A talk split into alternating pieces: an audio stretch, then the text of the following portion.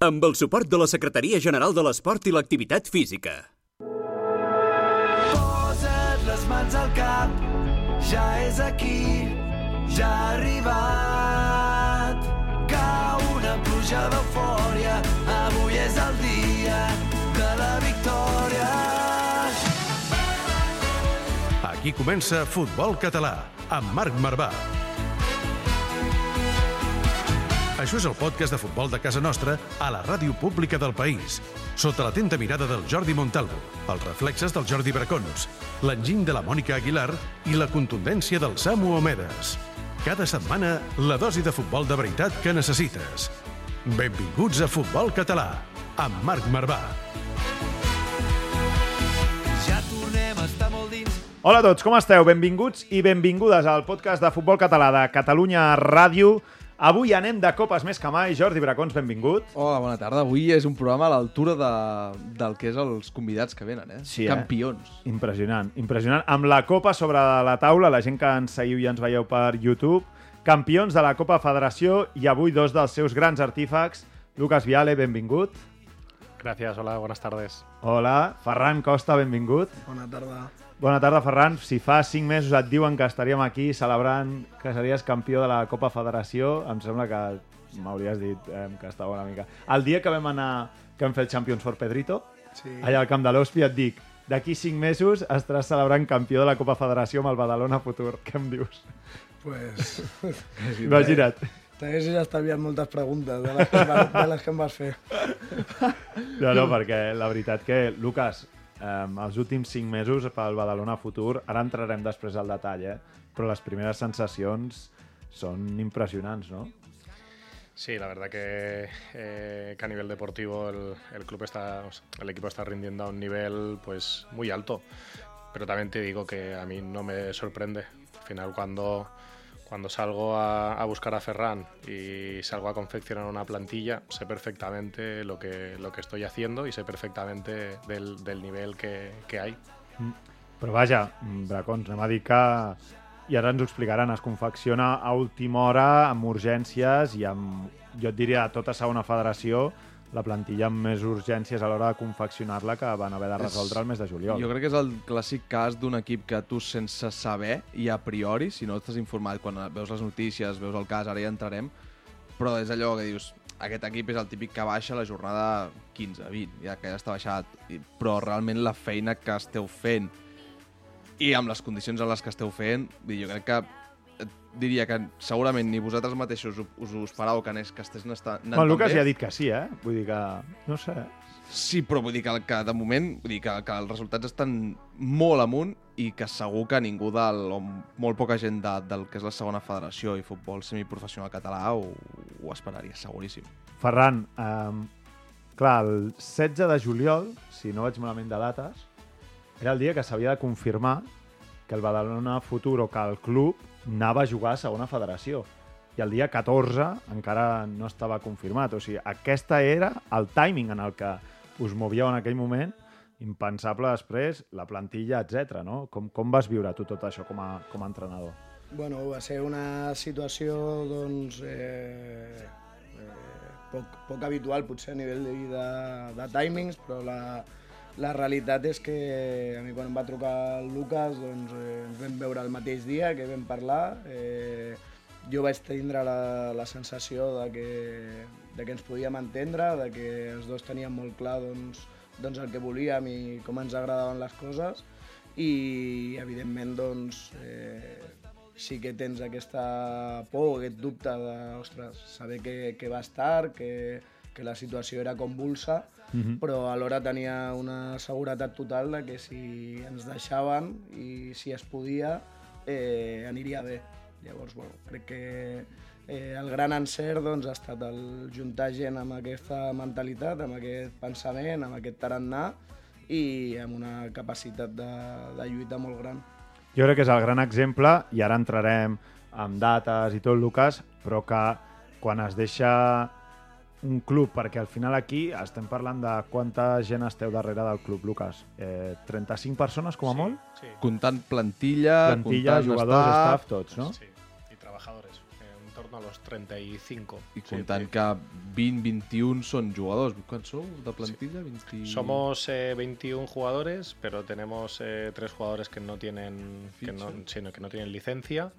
Pues tenemos el cuerpo técnico y después está, pues bueno, está Albert, está Tony, eh, bueno, tenemos a alguna persona más de- detrás también, pero en torno a los 35, sí, sí. Un club de jugadors i d'entrenadors i d'exjugadors com el Lucas Viale. Llavors, al final, no, no pot ser un club més futbolero que, que aquest, amb el director general, el, el Toni Freixa, i amb la situació que es va donar um, on el Badalona, el club de futbol Badalona, no acaba absorbint el Badalona Futur i de pressa i corrents és un club que s'acaba posant en mans d'això, d'exjugadors com el Lucas Viale, d'un entrenador com era el Ferran Costa, que després, si vols, ens ho expliques o, o no, Ferran, surt de Manresa després de fer un play-off i estàs um, a punt de fitxar per al filial de, de l'Espanyol, no s'acaba donant i et poses en un projecte com aquest i que quatre mesos després, és que a mi segueix al·lucinant, eh, estigueu aixecant una Copa Federació, esteu en zona play-off a, a segona federació i parles amb els jugadors i, i és un sentiment de pertinença, com a mínim, del grup del que formen increïble, no? No, no ho sents així tu també, Ferran? Sí, eh, sento que, que no, no, no em considero una persona que, que esperi a pensar gaire en el que podria ser o en el que portem fet.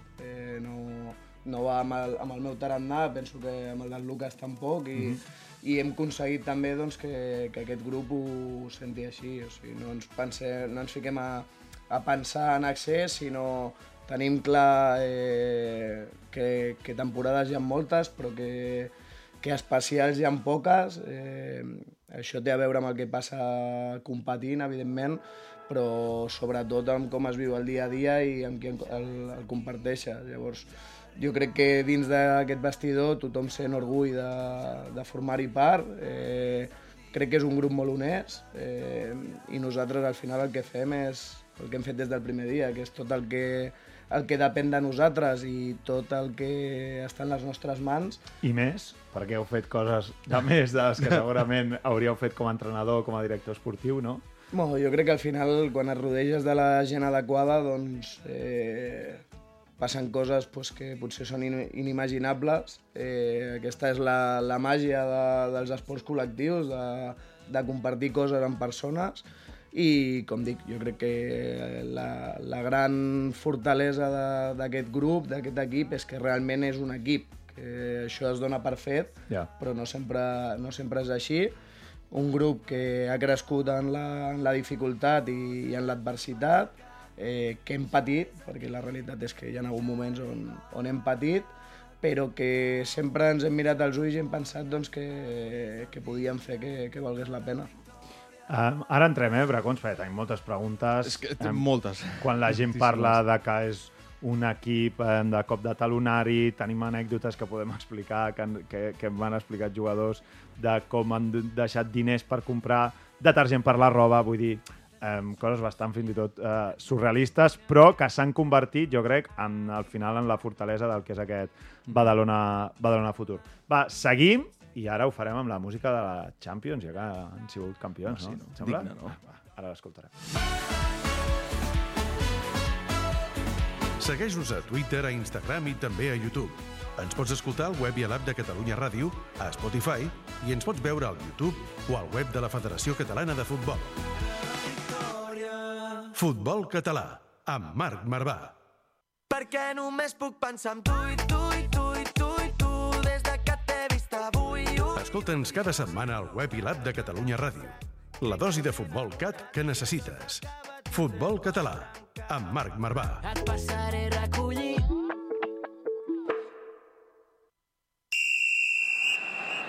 dang dong with the champions.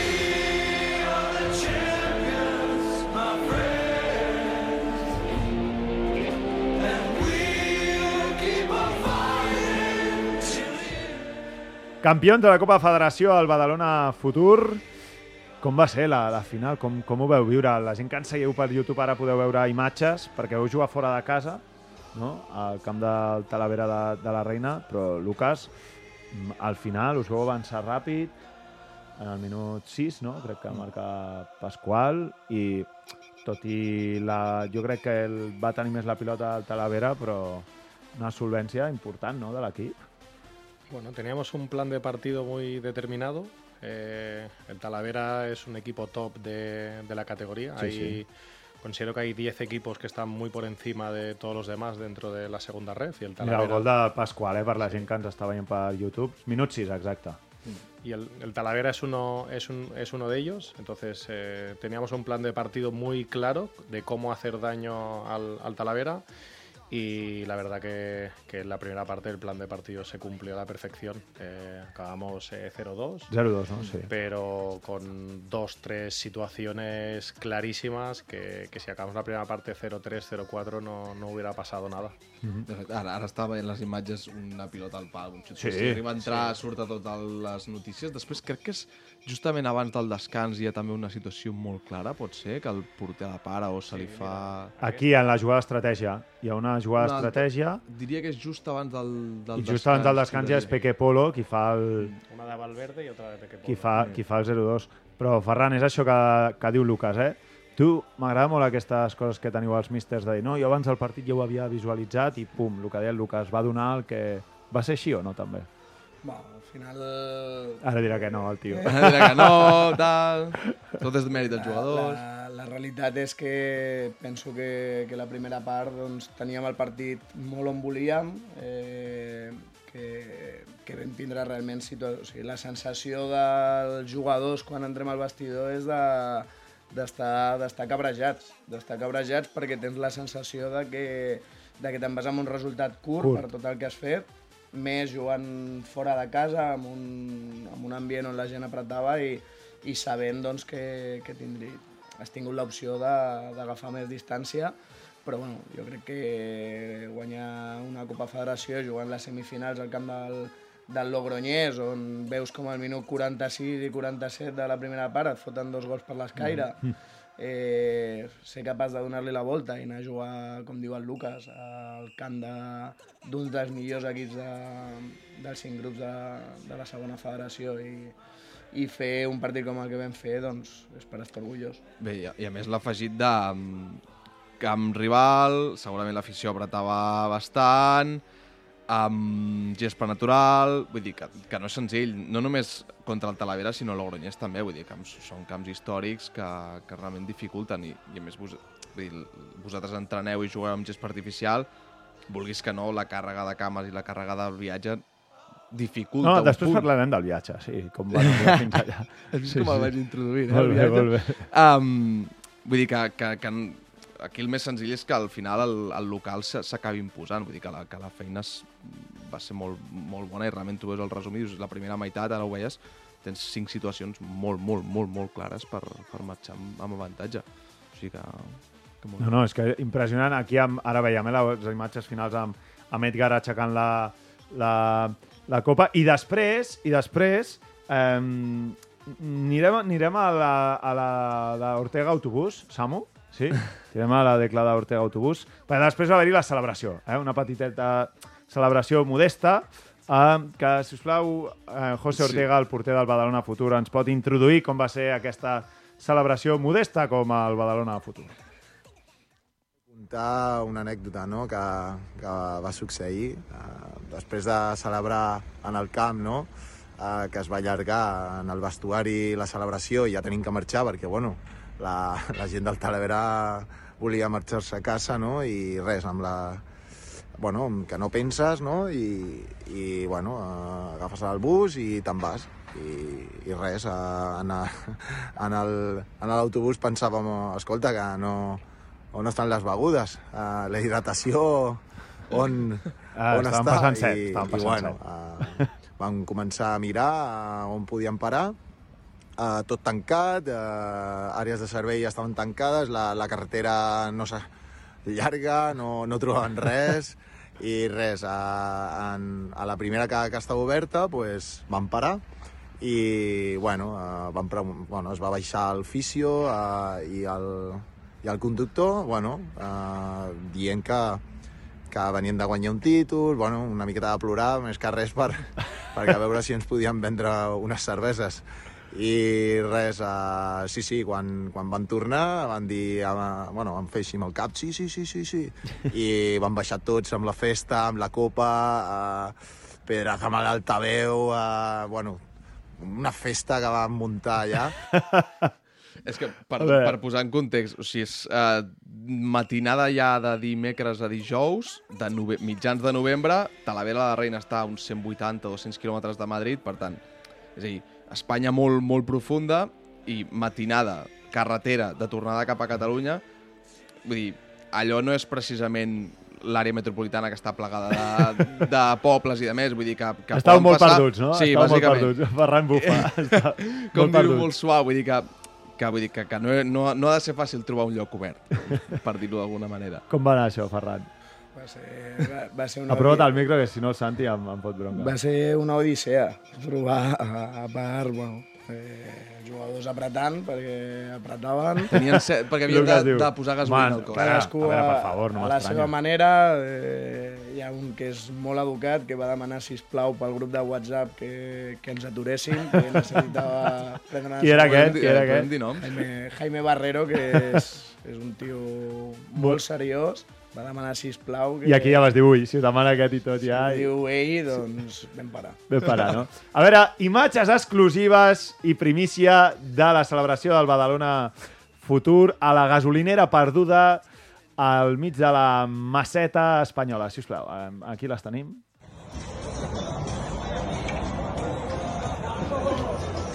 Ell ara amb la copa. És que m'he deixat amb el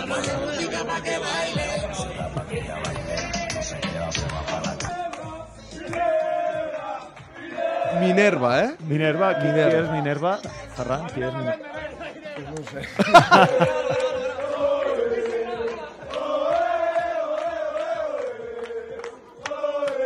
O sigui, la gent que ens està escoltant per podcast s'ha d'imaginar els 25 eh, membres de plantilla i staff del Badalona Futur en una gasolinera, eh, cantant el Campeones Campeones amb la, amb la senyora de la gasolinera, no? I allà es va muntar Lucas... No sé si com a jugador havies viscut una festa com aquesta de celebració, eh? Bueno, vi- viví una, una curiosa. ¿Sí? eh, también. eh, Y Agostera, que se ganó la copa, ¿no? y ganamos la Copa Federación también en Las Rozas y tuvimos también un largo viaje Vale, en de vuelta. autobús. Por la A2, eh? Y tuvimos la gran actuación de, de Geray Sabariego. de- Hombre, que hombre, se llevó, hombre. Que se ver, llevó en- su mesa de mezcla. Ah, y- en el bus. En el autobús, Ojo. exactamente. Y, Hòstia, que ni pintat ens ha Sí, anat sí, això. sí. Que bona. La setmana passada, de fet, vam tenir el Gerai aquí en Sí. el programa. Pues sí, sí, Geray, Geray nos, nos, nos obsequió una buena tímpanos, ¿eh? sesión a todo el equipo en el autobús y, y también tuvimos un viaje de vuelta bastante... De Gerai Sabariego a Minerva, eh? així és les copes federacions de, Hòstia, de Llagostera i Badalona Futur, que algú m'haurà de resoldre si el Badalona Futur ha guanyat la seva segona Copa Federació o és la seva primera perquè Badalona Futur és l'equip a nivell legal que hereda del, Del- Llagostera, sí, sí, del sí. Costa Brava i del Badalona Futur, eh? Perquè per aquella gent que, si us plau, o sigui, eh, llegeixes per xarxes, Ferran, Lucas, eh, que, no sé, un equip artificial, un equip eh, amb molts diners, un equip... Què, què els hi hem de dir en aquesta, en aquesta gent? Què els hi diríeu?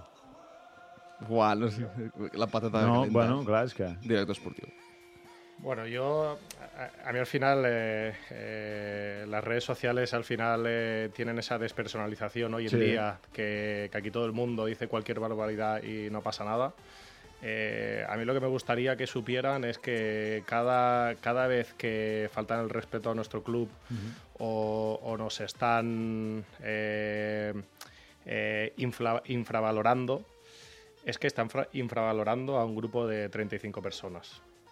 Eh, entonces, eh, aquí al final somos muchas familias las que están detrás, hay 35 familias detrás, eh, los esfuerzos que estamos haciendo cada uno de los 35 son enormes y nos están faltando el respeto a nosotros. Aquí nosotros no tenemos una masa social que nos respalde, no tenemos eso que, que tienen otros clubes. Pero por no tener una masa social somos menos clubes que los demás. Eso es lo que, a, mí, lo que a mí me resulta un poco... decir, no me gusta. no me gusta cuando dicen, bueno, eh, eh, utilizan mucho la palabra engendro, es decir, el, el fútbol moderno. Eh, entonces yo aquí hago una... Refle- artificial. Exactamente, hago una reflexión. ¿Qué es el fútbol moderno? Porque el, el fútbol moderno creo que caben todos. Caben históricos que tienen deudas eh, que deben a trabajadores y, y jugadores de hace más de 10 años. Esto es fútbol moderno. Ahí sí que caben esos, esos clubes.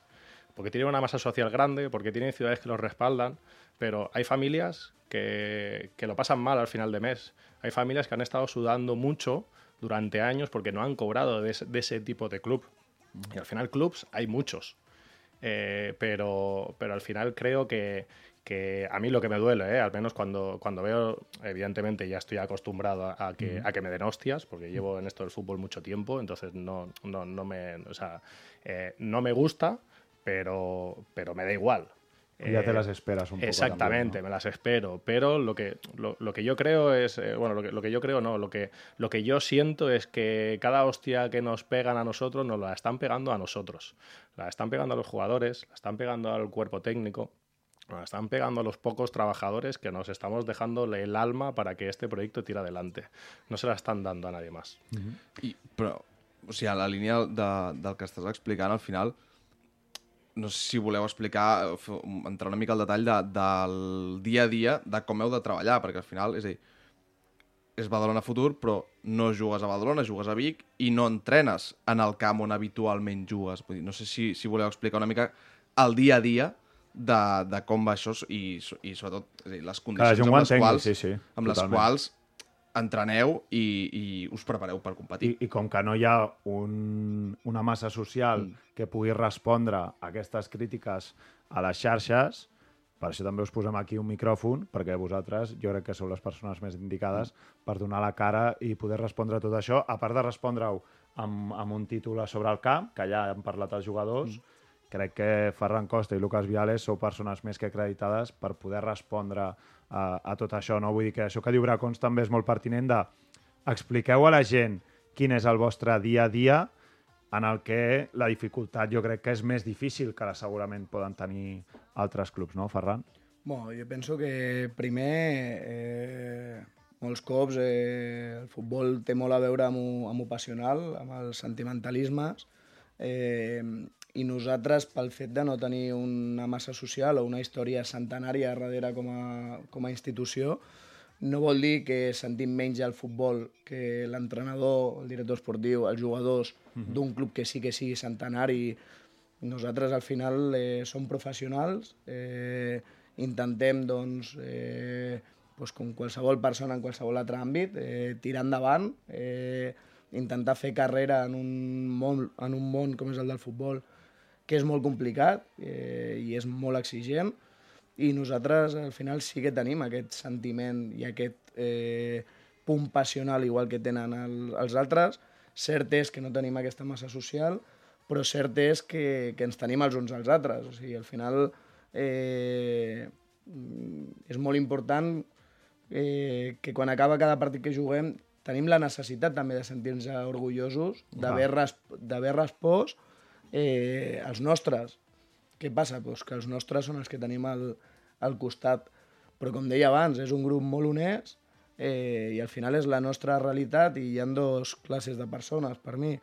Les que fan que les coses surtin bé sí o sí i les que, bueno, pues, si les coses van bé, pues, tiren i si no, Palets. i aquest grup és dels, que, dels primers. Llavors, bueno, nosaltres ens estimem el futbol a més no poder i per això també doncs, eh, ens estem deixant la pell per, per, per fer que surti bé. El dia a dia, bueno, eh, no és el mateix que a principi de temporada. A principi de temporada va ser molt complicat. Ara la realitat és que A, pre a pretemporada veu fer, veu passar per Sant Feliu, no? Quins són els camps, per exemple, per als que veu passar, vull dir? Sí, però Vam aquí, ser veus, Sant o sigui, Feliu, ara vam estar a. Sant Feliu, vam estar a Marianau, hem, eh, però per això mateix, com deia el Lucas abans, eh, se'ns falta el respecte o al final, més del que ens estimem nosaltres al futbol, que hem lluitat i hem aguantat per fer que una cosa en la que creiem eh, Tiri endavant, tirés no? endavant, 100%. si això no és estimar el futbol i és respectar la nostra professió, perquè per nosaltres el més fàcil doncs, hagués estat eh, o no ficant-hi o... Ja, però quan al final creus en la gent que portes al costat i creus en el que pots aconseguir, doncs possiblement no tens eh, certes facilitats que altres sí que tenen, però vas amb tot i, i contra tot. I crec que aquesta Copa Federació pues, és un reflex molt clar del que és aquest equip, de ficar-te a jugar davant de 3.500 persones en un ambient hostil, eh, a 10 hores d'autocar de casa teva, eh, sol, mm, i no sentir-te mai sol. Eh, I aquest equip és així. I a sobre guanyar. I a sobre, i a sobre guanyar. Entrega el barret amb els discursos del Lucas i del, mm. del Ferran. De bo. O sigui, gràcies per també haver vingut i donar-li veu a, a tot això. Crec que la... nosaltres, que hem jugat també a futbol sempre a un altre, a un altre nivell, també ens estimem el futbol en, en l'essència i esteu representant el que és l'essència del que estem aquí perquè ens estimem el futbol. Mm. Òbviament, eh, que tothom té un contracte, tothom guanya diners i també és, a part de només futbol, eh, part de la vostra feina, però sense el primer seria, seria totalment sí, és, impossible. és, dir, si, si fos un club on no fossin majoritaris, però hi hagués un alt percentatge de mercenaris, segur que no aniria la cosa com estarà. Vull dir, és, és això, és parlar de la passió i de, davant l'adversitat fer-te fer més fort, que al final això es nota dins i fora del camp. I més quan, quan precisament això parlàvem de que no tens una instal·lació fixa, que ara, amb els dies, amb els dies segur que es va, es va vas agafant una certa rutina, però al final no tens el teu camp, no tens el teu vestidor, no tens les teves coses sempre al mateix lloc, i això pel jugador, vulguis que no, és, és, és complicat de gestionar. Et poso un exemple? Sí. Vols veure un exemple? Sí. Com va anar al Badalona Futur? Com va ser? Perquè m'ha explicat el viatge a tornada, mm. amb la parada a la gasolinera i tal. També tenim vídeos en exclusiva De la prèvia. del Badalona Futur corrent per al poble de Llinars. Ara, ara us els ensenyem. I Xiquer ens explica una mica el context. Va. Serà perquè t'estimo. Escolta'ns cada setmana al web i l'app de Catalunya Ràdio. La dosi de futbol cat que necessites. Tota la pista s'excita perquè necessita que ara estiguis amb mi. Futbol català, amb Marc Marvà.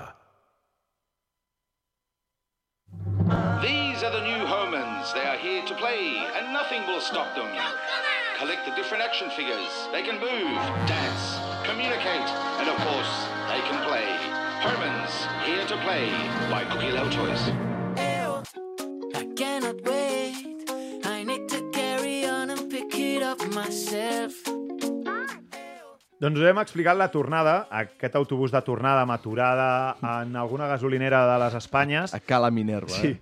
però a l'anada, a l'anada eh, hem parlat que van fer més de 10 hores d'autobús, però tot va començar a Llinars, no? Us citeu a Llinars, el Ferran ja riu, us citeu a Llinars, tots els jugadors arriben en cotxe fins a Llinars del Vallès, que podríem dir és el punt de trobada o és on entrena el Badalona Futur entre Mm. setmana, després fa sempre l'entrenament previ al partit a Vic, i després el seu partit a, a Vic, això quan juga eh, a Com casa. Aquell dia, per tant, se citen a Llinars, tots els jugadors eh, deixen els cotxes a Llinars, i però des del camp fins a, a buscar el tren, perquè van anar amb un tren de rodalies convencional des de Llinars fins a Sants.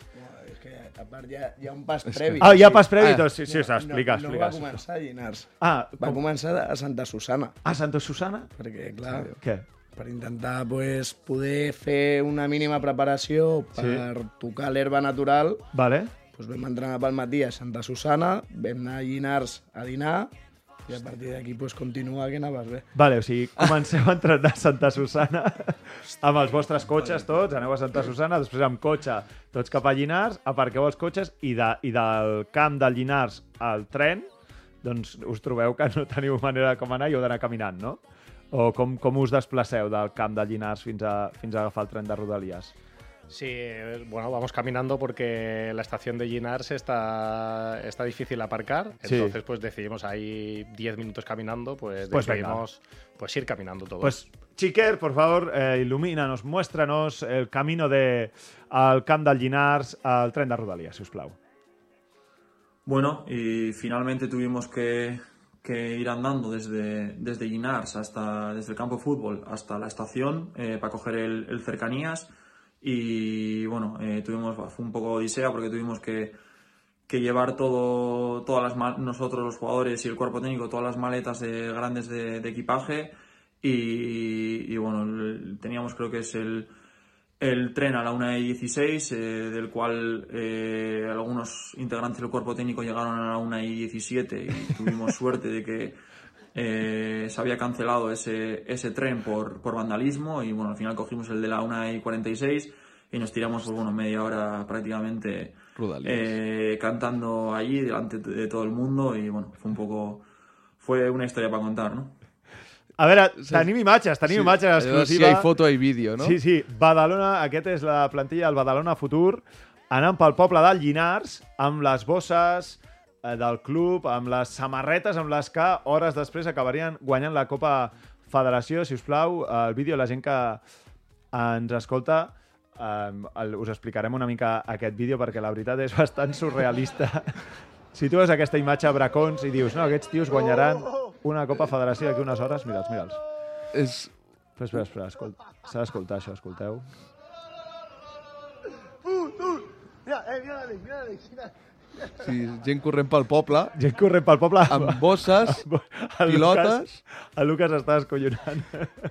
És que realment tu veus i penses, és el típic club de col·legues de quarta catalana Total. que, bueno, pues que s'han anat a fer unes birres abans de jugar i arriben al camp doncs, com arriben, perquè és final de temporada. Vull dir, realment, la, la, si tu veus des de fora en fred i sense saber de què va tot, és això, o sigui, el pensament que et ves és això. Torna a posar, torna a posar el vídeo mentre el Lucas ens, ens explica com, com va viure aquell, aquell moment. Com va ser això, Lucas? Bueno, a- aquí hay una cosa que, que sí que me gustaría explicar, eh, que es cómo comenzamos la Copa Federación. Eh, el primer viaje es a- al, al campo de Ibiza Islas Pitiusas. Sí. Nuestro avión salía que a las ocho y media de la mañana, ocho y media. Quedamos a las, sie- a las seis y media en, en Ginars para que salga el autobús. Y bueno, se produce un, Un poco justos, ¿eh? un Pero retraso bueno. el autobús. Pero lo más curioso es que el autobús eh, llevaba dos bidones de, quiro- de queroseno dentro del autobús. ¿Qué? Llevaba dos bidones que se iban moviendo, no podíamos dejar las, las, las maletas dentro de ese autobús. Cogemos un atasco monumental, pero monumental es monumental. Nos encontramos en momento en los túneles de Valvidrera con todo el cristal empañado, el, el chofer hablando por teléfono, limpiando el cristal con la otra mano. Es decir, que, que fue una sensación que le tuve que decir a, a Irra, Irra, por favor, dile algo que es que- Explota, es- este es autobús es que- es explota. que nos vamos a, aquí nos matamos todos. A todo esto, el avión que salía a las eh, 9 de la mañana. a las 9 y 10 de la mañana y llegamos al aeropuerto a las 8 y media. Justito, ¿eh? Factura. Ferran, Ferran y los que ya habían ido directo al aeropuerto intentando camelarse, Agilizar, a, a- agilizar. camelarse a, a la, a- la de la a- la del mostrador para que parara para parar la Tiene facturación. tiros Ferran en camelar. Es sí. decir, eh, ves a todo el equipo corriendo por el aeropuerto. Bueno, es decir, eh, así es como nosotros empezamos. Así eh, empezó la Copa Así Federación, empezamos ¿eh? la Copa Federación. O sea que Ya, ya, ya, ya. El, o sea, el nivel fue muy alto ya desde, desde Sí, el sí, principio. Nosotros hay una frase que nos define, que somos el futuro. y, y- y el futuro, pues es esto, lo que acabáis de ver. Es que somos, somos una familia. Eh, situaciones que en otros clubes son inverosímiles, Sí. pero es que nosotros lo aceptamos tal y como nos vienen. Ujú. ¿Por qué? Pues la capacidad de adaptación al medio que tenemos, que es brutal. Y Bueno. esto es el futuro. Y Esto es naturalidad. futuro. Pasa esto, Naturalidad, pasa esto. naturalidad. Nosotros, y un poco, eh, que estoy metido en, en los planes de viaje, la organización, nos encontramos que, que todo no podemos. O sea, no podemos eh, ir en ave a la ida, eh, hacer noche en Talavera, eh, post partido volver a Madrid, hacer noche en Madrid, irnos al día siguiente en AVE. Entonces, bueno, tenemos que hacer un plan de viaje que sea lo, o sea, que, que a nivel económico sea coherente. Viable. Y, y bueno, y hacemos un mix de ese- que los jugadores lleguen, intentar que lleguen los más frescos posibles al día de partido, yendo en AVE y, y volviendo en autobús. Y entonces en eso todo no se puede. Y como todo no se puede, pues nos tenemos que encontrar con, pues con esto. Oye, eh, ¿tenemos que ir en cercanías? Pues vamos en cercanías. Es decir, eh, ¿qué problema hay?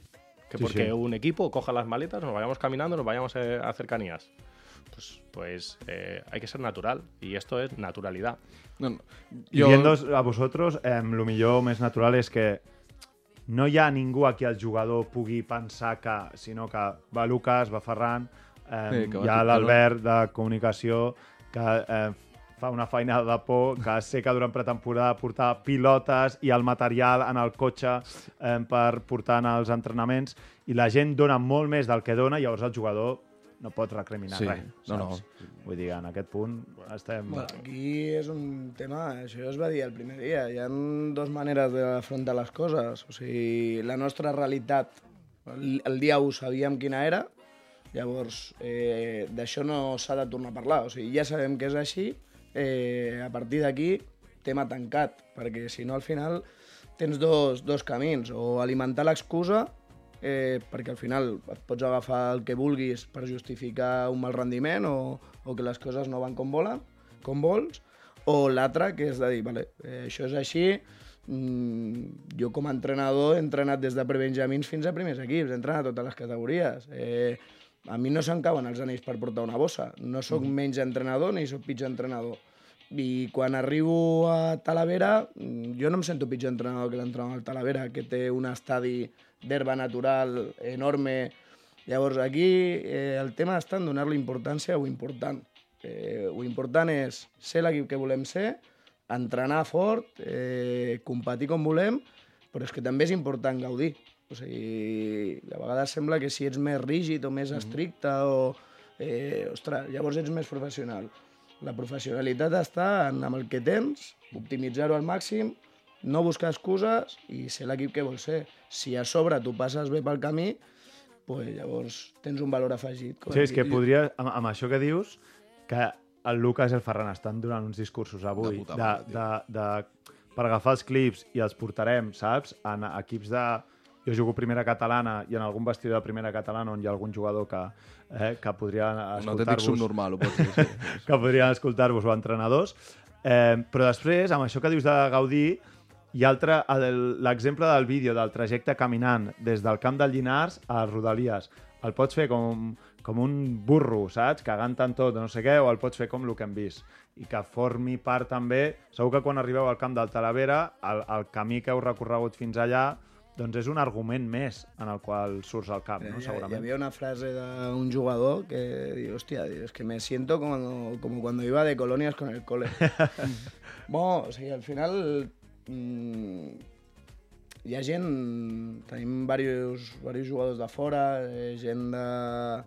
Jo sempre parlo, parlo molt amb l'Edgar, que és un tio Sí, hòstia, bueno, que... de tots els colors.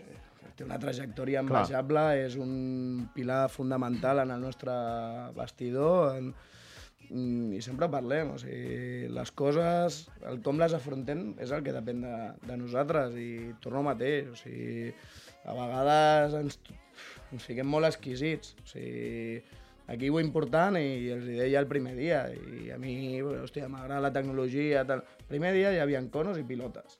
Llavors, mm, tu com a entrenador eh, pots muntar una parafernàlia de collons i que t'entri pels ulls i, hòstia, però realment l'essència igual no hi ha res, o amb ho bàsic pot haver-hi molt, a nivell de contingut, a nivell de qualitat dels jugadors, i nosaltres anem a, anem a ho bàsic. O sigui, els jugadors és el mateix. Ets més professional perquè et portin les botes i te les netegin. Escolta una cosa, o sigui, si ets bo, jugues bé amb unes Kipsta o amb unes... I el futbol és, és això, per això quan eh, parlen de futbol modern i la gent es fica romàntica, no hi ha res més romàntic que això. O sigui, ho bàsic, ho essencial, eh, això va de persones, va de competir, i nosaltres, pues, sense focs artificials en el dia a dia, pues, no ens falta de res tampoc. Eh, punto. A partir d'aquí, diumenge, pues, no portem GPS, pues no portem GPS, però jo ja veig si algú corre molt o no. O sigui, que si ho vols adornar, ho adornes, però l'essència és la mateixa, és sortir al camp, deixar-te la pell, tindre clar el que vols fer i tindre el valor de fer-ho. Xapó, no? quan- Bracons? quan Estic a punt de discurs- dir-te que Winston Bogarde avui passa millor història, però jo crec que la, la, el farem. Podem posar el humor, farem, hi posarem una miqueta d'humor. Però... No, no, és... Impressionant. O sigui, quina il·lusió que heu vingut i heu pogut agafar el micròfon i eh, explicar el que esteu vivint. Mm. A sobre, amb la copa sobre de la taula, saps? O sigui, perquè llavors ningú et podrà dir que has buscat excuses ni res, sinó, mira, jo he guanyat d'aquesta manera i, per tant, eh, ara reclamo o ara m'agradaria tenir un GPS. És que m'encantaria tenir el GPS. De moment, sense, ja he guanyat la, la Copa Federació, però sí que m'agradaría poderlos Que, que yo tenir, también, saps? en lo que ha dicho Ferran, eh, empezamos el primer día que 24 horas antes de empezar la pretemporada Sí. no teníamos nada. Es decir, no teníamos las instalaciones cerradas, no teníamos balones, no teníamos ropa, no teníamos nada. 24 horas antes de 24 empezar la pretemporada. empezar ¿eh? la ¿Qué, día, eh, ¿Qué fecha ponemos de esto? Empezamos el 27 y el 26. eh, es decir, yo cierro un acuerdo para la pretemporada con. 27 de juliol, eh? Sí, con Alberto Prieto, el presidente de San Feliuenc. Sí. Lo cierro a la tarde, el 26 a la tarde.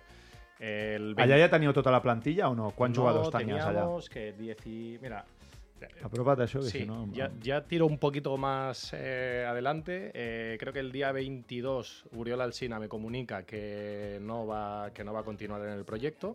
22 de julio. 22 de julio. 22 de julio. Entonces, eh, yo el 22, eh, además me acuerdo siempre, a las 5 y media de la tarde, eh, me encuentro que tengo 5 días hasta empezar la pretemporada Sí. y no tengo entrenador, no tengo cuerpo técnico, tengo 12 jugadores con contrato en vigor, de los cuales hay 4 que, que creo que no es conveniente que sigan en el proyecto. O sea, 8.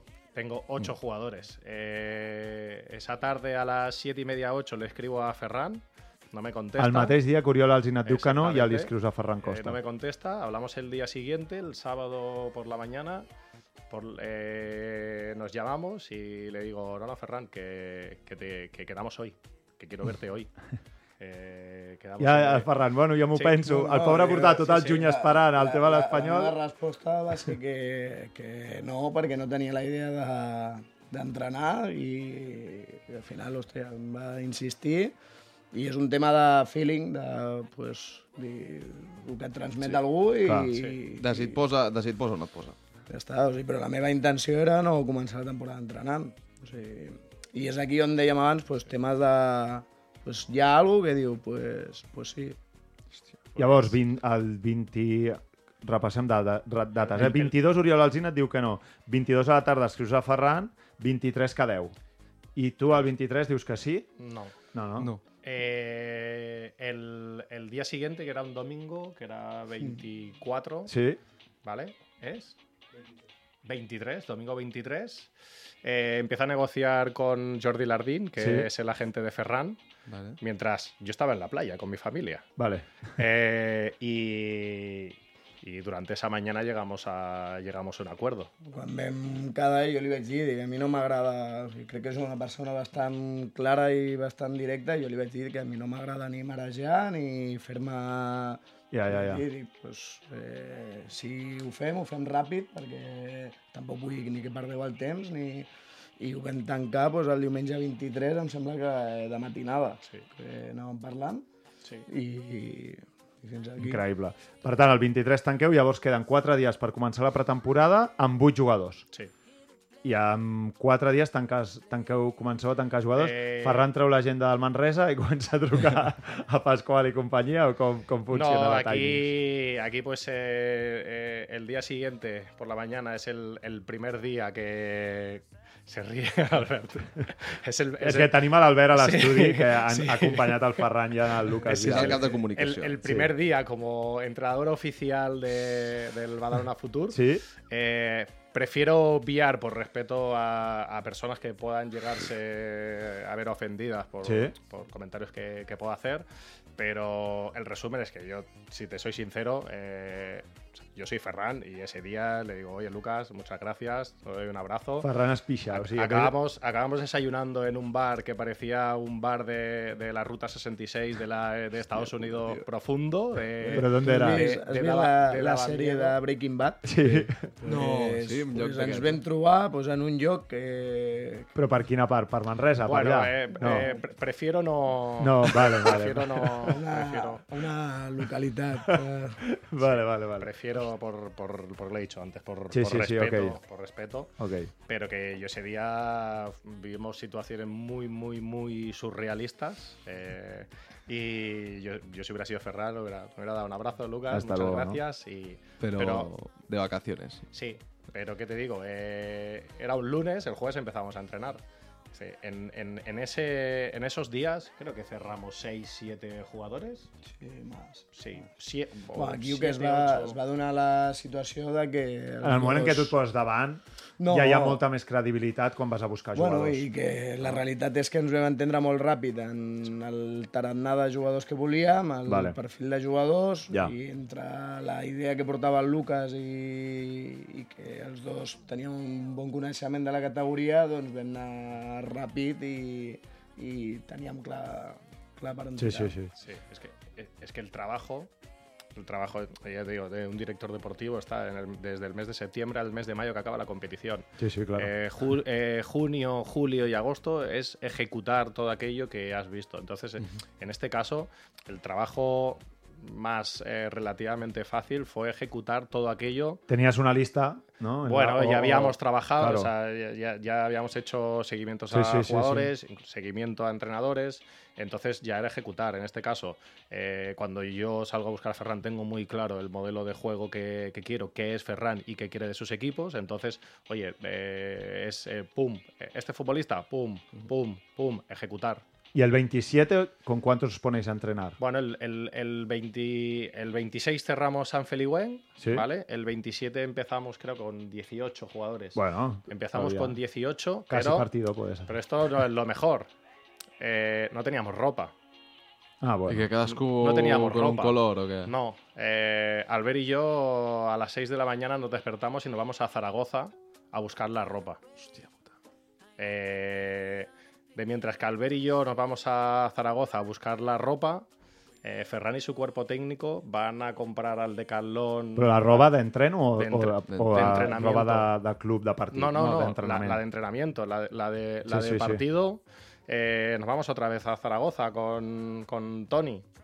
O sea, Sí, sí. a buscar la de partido antes Que no, de jugar no l'hem mencionat en tota l'estona, Freixa, Toni Freixa, director Toni general del, del club. Correcte. Claro, eh, eh, el Serdañola nos deja los balones, nos dejan 20 balones para que nosotros podamos eh, El. Cerdanyola us deixa pilotes per entrenar a Sant Feliu. Clar. Hòstia, clar, és que... És que, imagina't. És que real, vull dir, realment, si pares, quan comenceu a explicar coses d'aquestes, És que podem estar dues hores segurament i és hi haurà increïble. molts jugadors i, i gent de- d'equips de la mateixa categoria que diran hòstia, quina enveja, perquè jo estic en un club que sí, tot molt bé, però que em tracten com un, un número, diguem-ne. Que vull dir que, joder, que tenir gent així que es desviu per, pel projecte... Això sí, és- que fa és més de, del que... Sabeu què? Eh, perquè si no ens faran fora de, Sí. de l'estudi. Avui farem eh, Bogart de top 3. Sí? Top 3? Et sembla bé? Eh, Vinga. 1 i 2. Quan feu playoff torneu a venir. Vale? Us sembla bé? el Ferran m'ha mirat que aquestes bromes no li agraden gens. El Lucas tampoc és. Quin és l'objectiu ara, Ferran? L'objectiu. Sí. Arribar a Nadal, no? L'objectiu és el de sempre, que és el dia a dia. O sigui, és la, és la realitat. O sigui, Sí, sí, després del que heu explicat no, no m'has de dia a convèncer. dia, ja. eh, entrenar bé demà, mm, mirar que hem de millorar de l'últim partit eh, i en aquest pas estem. O sigui, crec que en aquest procés de, de millora contínua, de creixement i, i a l'abril doncs, ens seiem i a veure per què estem lluitant. Doncs va, Winston Bogarde, Bracons? Sí, estic Adaptem? veient... Sí, adaptem, Adaptem. adaptem. Winston Bogarde, va. Winston Bogarde, amb Jordi Bracons. Intenti fer el que pugui, gràcies.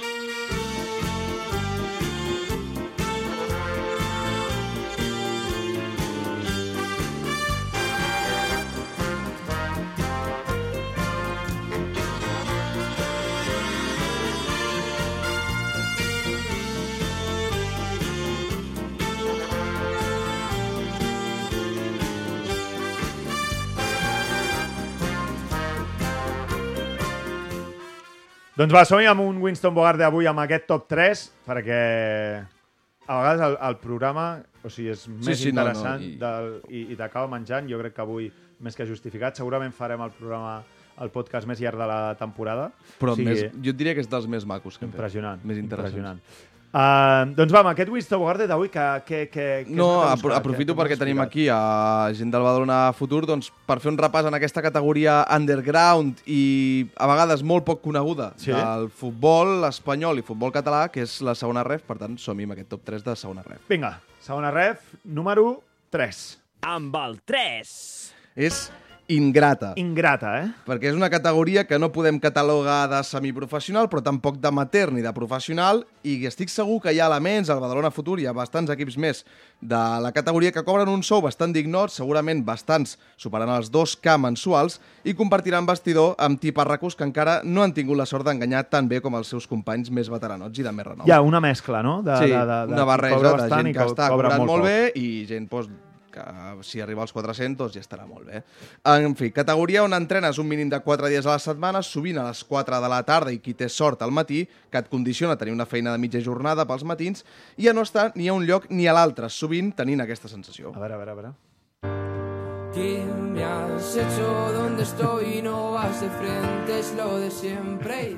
Sempre amb els teus àudios especials, Randoms, eh? que no sé què collons signifiquen. Però endavant, endavant. En, en fi, categoria on conviuen equips bastant històrics amb instal·lacions guapíssimes com Europa, Terrassa o Hèrcules que el cap de setmana següent potser han de visitar preciosos indrets com Sagunt, Torrent o Formentera, que l'estiu està de puta mare per un Formentera Cerdanyola de diumenge a les 6 de la tarda amb vent i pluja un 7 de gener de 2024 molt de gust, molt de gust, convindríem que no ens ve de gust ni veure ni de jugar i dels partits a la tarda enmig de la preciosa boira de Vic o Lleida millor ni entrar-hi.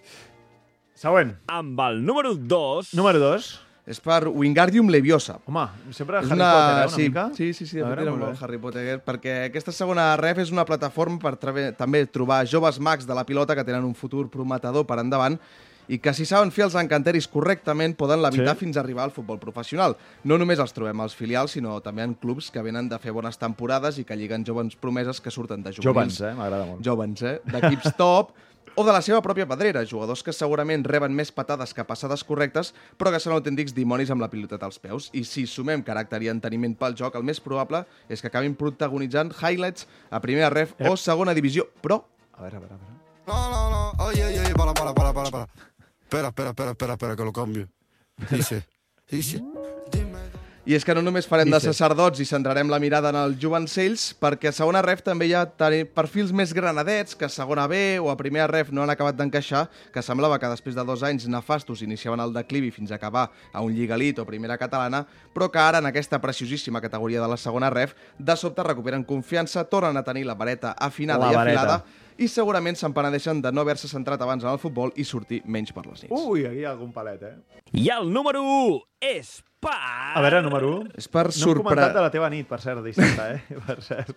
No la comentem? Tira, tira el número 1. Tira el número El número 1 és sorprenent, perquè està bé fer broma d'aquesta categoria que algú podria anomenar una mica Frankenstein, pel, però el, el que és cert és que la segona ref et Sí. porta grates sorpreses. Totalment. El liderat i la comunió amb l'afició al Lleida, bon fer de Manresa, Europa i Sant Andreu, o la supervivència de Cerdanyola, però jo crec que coincidirem tots, com a mínim en aquest estudi, que la més grossa de totes és la d'aquest Badalona Futur, equip que inicia temporada, entrava a les travesses dels que no sabem la realitat del club com a futurible pel descens abans d'acabar la Lliga, fins i tot flirtejant amb no acabar la temporada, però que ha tingut l'encert de fitxar jugadors decents, de segona ref, bons de tercera, convertint-se en família davant les adversitats de la vida i, per què no dir-ho, tenir la sort de canviar Badalona per Vic, que no voldríem entrar en polèmiques, però convindríem que és lleugerament més bonica la capital d'Osona que la ciutat del gran i geni Xavier García Albiol. Ara bé, segurament tot això que estan fent no seria el mateix si els dirigents del Badalona Futur no haguessin tingut l'habilitat per endur-se a l'Adonis de les banquetes. Home. You're beautiful. El jove per Ferran Costa. Sí, està molt malament, no li foten ni puta gràcia, eh? tio. M'agrada molt, eh, com l'has definit aquí. Sí, és el ros danès guapo d'Erasmus, solter, que nois i noies volen endur-se al llit i que incomprensiblement, incomprensiblement a mitjans o finals de juliol encara estava lliure al mercat, doncs aquesta persona és ara el capità general d'un vaixell que navega pel pantà de la segona ref ben en popa i fent això de deixar un regalet a cada port on han jugat i fins i tot conquerint en terra hostil enduent-se Que el botí de la estàs. Copa Ref, que està aquí. Ferran Costa i companyia, seguiu sorprenent-nos i fent-nos gaudir amb els vostres èxits, però que no se us pugi al cap que això és segona ref i, com diria un amic meu, el més tonto fa rellotges i a sobre funciona. Bravo!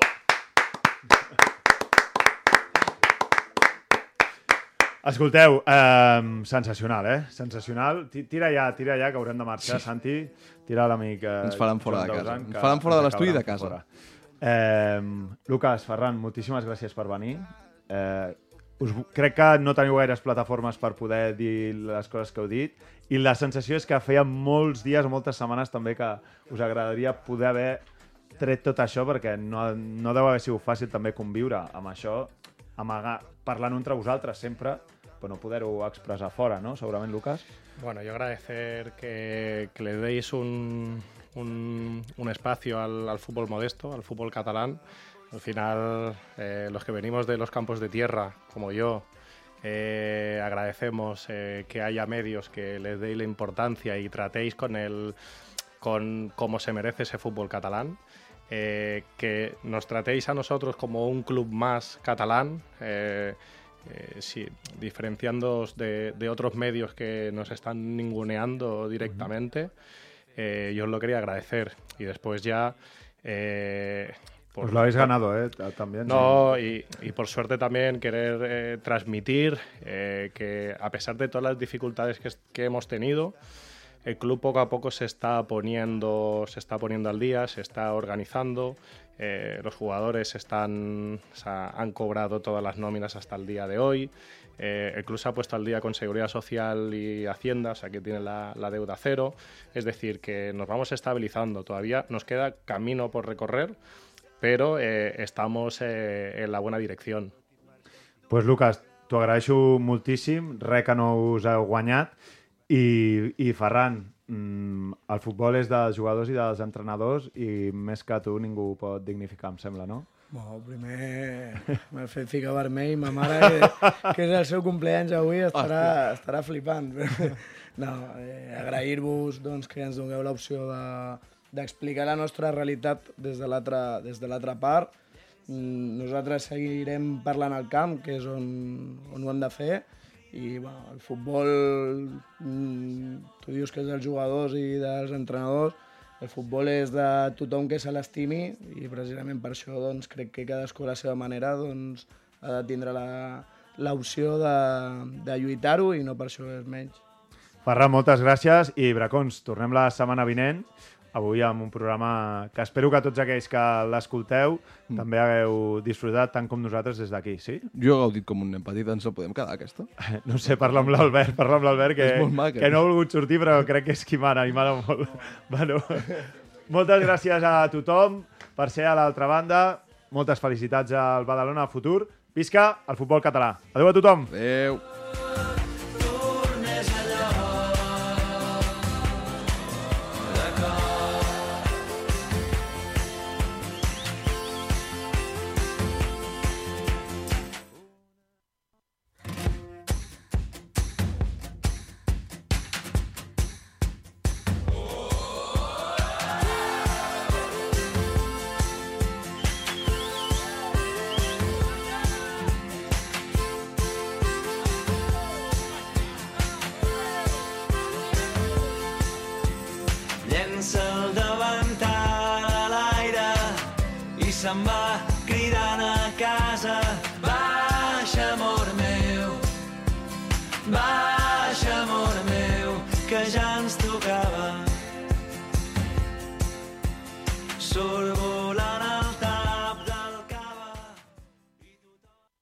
Amb el suport de la Secretaria General de l'Esport i l'Activitat Física.